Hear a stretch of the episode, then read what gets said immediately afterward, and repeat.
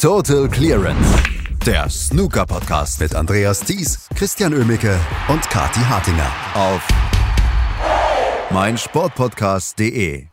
Eine der wohl verrücktesten Snooker-Saisons aller Zeiten macht ihrem Namen weiter alle Ehre. Es geht einfach immer weiter mit verrückten Geschichten und so bieten auch die Welsh Open gestern im Finale genau dieses. Joe Perry gewinnt die Welsh Open und damit seinen zweiten Ranglistentitel. So viel zum Statistischen dazu, aber wir müssen über das Zustandekommen reden, über die Bedeutung reden. Und das tun wir hier bei Total Clearance auf mein Sportpodcast.de, während gleichzeitig schon in Antalya die Bälle wieder rollen. Meine Güte, guten Morgen, Kati. Guten Morgen, Christian. Ja, es ist, es ist unglaublich. Also da laufen gerade echt schon die absoluten Kracher in Antalya. Ja, zum Beispiel Martin Gould gegen David Grace, das Spiel des Tages. Gerade live in Action, auch vom Snooker Club Essen, der Ismail Türker. Also es geht schon wieder rund in Antalya und trotzdem, Christian, atmen wir jetzt nochmal tief durch und schauen ganz allein auf einen Mann gestern, auf Joe Perry, der es echt geschafft hat, Judd Trump zu besiegen im Finale der Welsh Open. Und es war so emotional. Joe Perry auf dem Höhepunkt seiner Karriere hat er auch selbst gesagt, und zwar mit Abstand. Finale auf UK-Boden mit seinen Eltern im Publikum. Und er spielt da so ein schönes Snooker und er gewinnt so schön gegen den Judd Trump und er kriegt die Trophäe und das Glitter fällt auf ihn runter. Also so ein Moment für Joe Perry, das kann man ihm doch echt nur gönnen.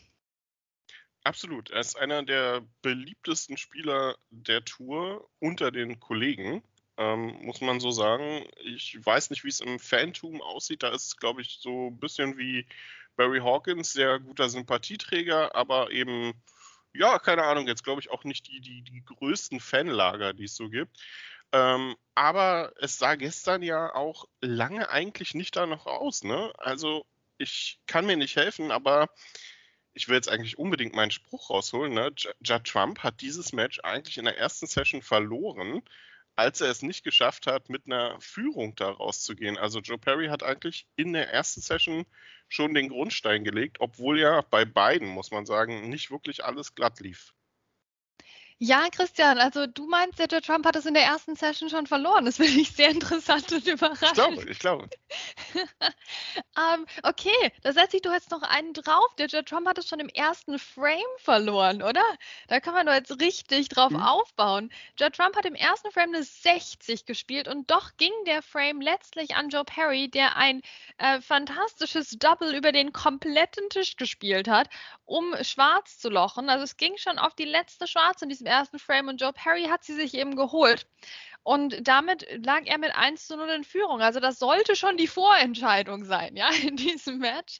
Ähm, Judd Trump hat dann in der Folge doch nochmal ordentliches Snooker gespielt und hatte wirklich, wirklich, wirklich die Chance, hier 5 zu 3 in Führung zu gehen ähm, nach der ersten Session. Aber dann kam eben dieser achte Frame und Judd Trump hatte den lange dominiert, aber dann pink verschossen zum 5 zu 3. Eben Joe Perry hat das selbst nach dem Match im Interview ähm, erwähnt, um deine These zu unterstreichen, Christian, dass das für ihn so ein Knackpunkt des Matches war. Joe Perry schaffte es dann, sich diesen achten Frame zu holen. Es stand 4 zu 4 und es war alles angerichtet für eine sehr, sehr spannende Abendsession und so ging es eigentlich auch los. So ging es los. Ähm, naja, mit einer 108 ne, von Joe Perry gleich mal zum Start. Aber danach ähm, wurde das Match so ein bisschen nervös, hatte ich das Gefühl. Also der zehnte Frame war eigentlich mit der schwächste des gesamten Matches, ähm, was die beiden da gespielt haben. Eigentlich ein Wunder, dass irgendjemand am Ende den geholt hat, aber einer muss ja. Und Judd Trump war es dann eben. Aber was Joe Perry danach gespielt hat, ist vielleicht mit das Beste, was er in seiner Karriere überhaupt gezeigt hat. Judd Trump unterliefen ja, eigentlich wie die ganze Woche über ähm, immer mal wieder dämliche Fehler, schwarz vom Spot verschießen zum Beispiel, ähm, ungenaue Safeties und ähm, machte vor allem immer wieder nur diese 20er, 30er Breaks draus. Und Joe Perry spielte einfach einen brillanten Ball nach dem anderen. Also das war ein, eine Sternstunde des Snookers für Joe Perry einfach, weil man das von ihm ja auch nicht allzu oft sieht. Aber was er da gespielt hat ähm, und Judd Trump in seinem, in dessen 34. Finale, ähm, so runterzuputzen in den letzten Frames, das muss man eben auch erstmal machen und da kann man nur den Hut vorziehen. Hundertprozentig. Also das war wirklich Joe Perry, der 100 Prozent seiner Leistung abrufen konnte in diesem Finale gegen Judd Trump, als es drauf ankam. Der also keine Sekunde sich hat diese Emotionen anmerken lassen. Wobei jetzt muss ich das ein bisschen relativieren, weil auch Joe Perry hat durchaus des Öfteren mal Bälle verschossen, auch Sachen vom Spot verschossen. Ähm, aber eben dann in den entscheidenden Momenten einmal seltener als Judd Trump. Äh, du hast schon diese Schwarze vom Spot angesprochen, die Judd Trump sich im elften Frame geliefert, äh, geleistet hat und da lieferte dann Joe Perry einen 51er Break und einen 66er Break und holte sich diesen Frame zum 6 zu 5. Ähm, und dann sah es eigentlich für mich schon so aus, als würde das logisch jetzt wieder zum 6 zu 6 übergehen. Aber das hat Judge Trump dann eben nicht geschafft. Ähm, es war ein sehr, sehr komplizierter Tisch dann auch zeitweise ähm, mit, mit, mit schwachen Safeties, die wir die in den nächsten Frames gesehen haben. Aber Joe Perry war dann doch derjenige, der sich den 12. Frame mit einer, mit einer 68 geholt hat und dann auch den 13. Frame eben letztlich einen Tick cleverer ausgespielt hat. Ähm, und dann waren wir in diesem 14. Frame, also es wurde jetzt schon wirklich brenzlig für Judd Trump. Auch da hatte er wieder eine Chance. Aber Joe Perry war der coolere am Tisch gestern, hat die 70 gespielt. Ähm, Judd Trump spielte noch um Snooker, aber Joe Perry hat es dann geschafft. Also das war ja auch nochmal total interessant von dem Moment her, denn Joe Perry hatte eben den Matchball schon gelocht, aber es ging danach nicht wirklich weiter. Ähm, und so hatte Joe Trump nochmal die Chance, hier eben um Snooker zu kämpfen, was er auch gemacht hat. Und dann dachte man sich, oh Gott, ne, bricht jetzt der Joe Perry zusammen? Kann der jetzt mit diesem Moment umgehen, wo er halt nur noch einen guten Ball quasi braucht oder vielleicht zwei, aber die braucht er halt, ne? Sonst, sonst irgendwann schafft der Judd Trump die Snooker. Aber Joe Perry hat die Nerven behalten, hat es dann geschafft, diese Snooker-Aktion von Judd Trump abzuwehren und sich diesen 14. Frame zu holen. Und dann war es geschafft. Dann war es geschafft. Dann war Joe Perry der Welsh Open Champion. Ähm, es war ein super emotionaler Moment. Joe Perry, man merkt, der ist doch erfahren auf der Tour, ne, seit 30 Jahren da am Start. Also der hat sich jetzt die Trophäe nicht selbst genommen, sondern hat sie sich übergeben lassen. das ist auch eine gute Geschichte auf jeden Fall. Ähm, aber es passt äh, wie die Faust aufs Auge zu dieser Saison. Ne? Also, wer hätte das gedacht, ähm, was wir alles für Stories erleben werden? Also, ich will jetzt schon nicht über einen Saisonrückblick sprechen. Der dauert dann wahrscheinlich alleine hier schon drei Stunden. Aber das ist einfach eine, eine wunderbare Geschichte, die auch eigentlich wie die Faust aufs Auge auf so ein tolles Turnier wie die Welsh Open passt. Ja, es ist einfach ein super charmantes Turnier und das hat sich jetzt einmal mehr gezeigt. Und du hast absolut recht. Was ist das bitte für eine Saison? Aber wir haben sie uns auch verdient, Christian. Wir haben sie uns verdient, weil wir haben darauf gewartet. Die letzten Jahre hatten wir doch dann immer wieder dieselben Geschichten mit der Class of 92. Ne? Dann hatten wir immer dieselben Geschichten mit Judd Trump. Dann hatten wir die Geschichte mit Jack Lesowski, der jedes Finale sich verhaut. Also das war doch ein bisschen abwechslungsarm und diese Saison haben wir die Überraschungen. Diese Saison haben wir mal wirklich den endgültigen Beweis für die Breite in der Qualität auf der Snooker-Tour, ähm, wo eben auch ein Joe Perry sich ins Finale reinspielen kann und zwar absolut verdient, ne? nicht durch irgendwelche super netten Auslosungen und die Hälfte der Gegner musste absagen, überhaupt nicht. Er hat sich hier verdient reingespielt und hat das dann verdient gewonnen gegen Judd Trump, der gut gespielt hat in Teilen gestern der sicher auch Positives mitnehmen kann, aber der eben nicht unschlagbar war. Und das hat Joe Perry auch mal ausgenutzt. Ähm, es war wirklich ein, ein passendes Finale für diese Saison. Und so kann es auch gerne weitergehen, denn je mehr Vielfalt wir im Snooker haben, desto besser und desto mehr Variation sehen wir dann hoffentlich auch in den kommenden Wochen auf dem TV-Tisch. Schauen wir kurz noch ein bisschen auf die Bedeutung auch dieses Titels. Ähm, bei Joe Perry der in dieser Saison ja abgerutscht war in der Weltrangliste so in den 40er, fast schon 50er Bereich. Der ist jetzt auf einmal wieder auf Platz 23. kann vielleicht dann auch irgendwie wieder mal Richtung Top 16 gucken, auch wenn da noch eine etwas größere Lücke besteht.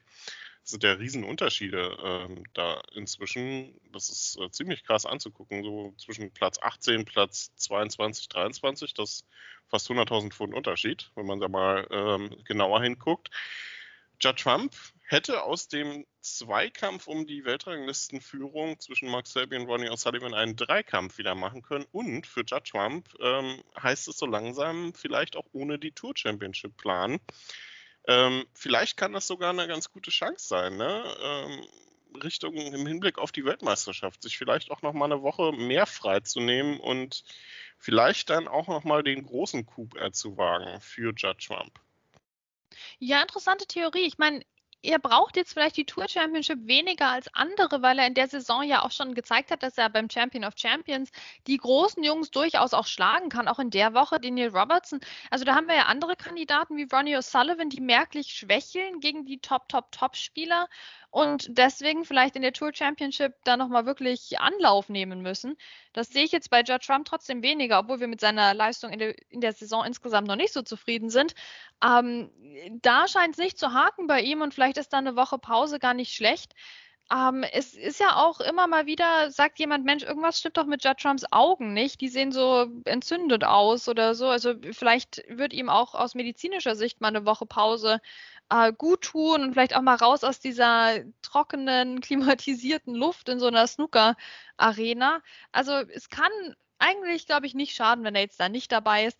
Ich glaube, da müssen wir uns um andere mehr Sorgen machen, die dann dabei sind. Also Neil Robertson ist ja auch so ein Kandidat, der sich dann mal müde spielt und bei der WM dann doch nicht mehr die Topform hat. Also das, glaube ich, wird eine interessante Tour Championship. Für die, die dabei sind, könnte es gefährlich werden und für die, die nicht dabei sind, vielleicht sogar ganz entspannt. Ähm, interessante Perspektive und ja, Joe Perry, ich meine, der konnte selbst kaum glauben, wie, wie viele Plätze er da gut gemacht hat. Und das ist ihm auch echt zu gönnen. Auf jeden Fall. Das will ich gar nicht bestreiten. Die Türkei wird jetzt entscheidend, vor allem auch im Hinblick auf die Tour Championship, denn da gibt es nochmal einiges an Preisgeld mitzunehmen.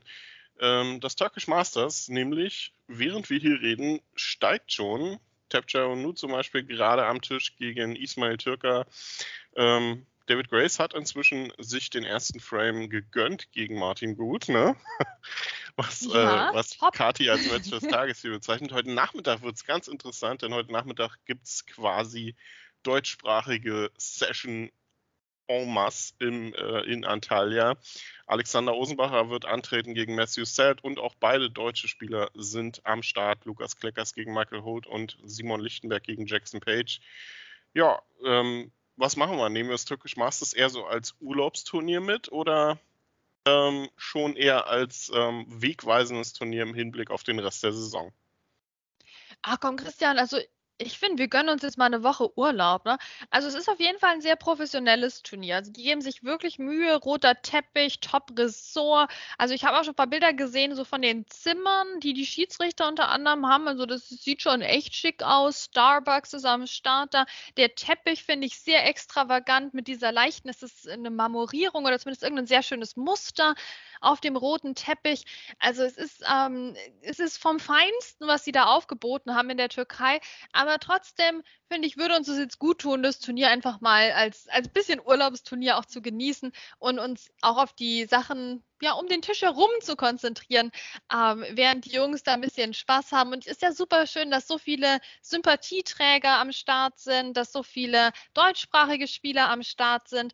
Also das ist, glaube ich, ein, ein sehr charmantes Turnier jetzt, aber ich gönne mir jetzt mal eine Woche Pause von, ähm, vom Rumunken, was die Rangliste am Ende der Saison oder die WM-Ansetzungen angeht.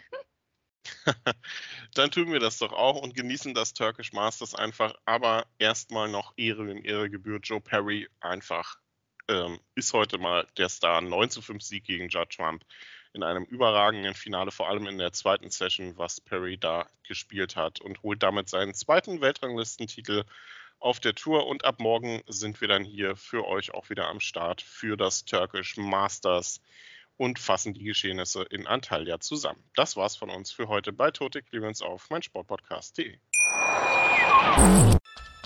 Was zum Teufel, du Bastard? Du bist tot, du kleiner Hundeficker. Und dieser kleine Hundeficker, das ist unser Werner. Ein ganz normaler Berliner Kleinstkrimineller, der dann aber im Knast das Ding seines Lebens dreht. Una Fantastica Risetta Perla Pizza. Er klaut seinem Zellengenossen ein Pizzarezept. Aber nicht irgendeins. Und mit dem eröffnet Werner dann die beste Pizzeria Berlins. Doch Werners Glück ist nur von kurzer Dauer. Denn es hagelt Probleme. Werners Pizzaparadies. Erstmals großes Kino- und Podcast-Format. Mit fetter Starbesetzung. Alina But, Kida Ramadan, Edin Hasanovic, Oliver Koritke, Ralf Richter, Ben Becker, Winfried Glatzeder, Anna Schmidt und viele mehr. Abonniert die Scheiße. Jetzt macht schon, mach! Total Clearance. Der Snooker-Podcast mit Andreas Thies und Christian Ömicke auf meinsportpodcast.de.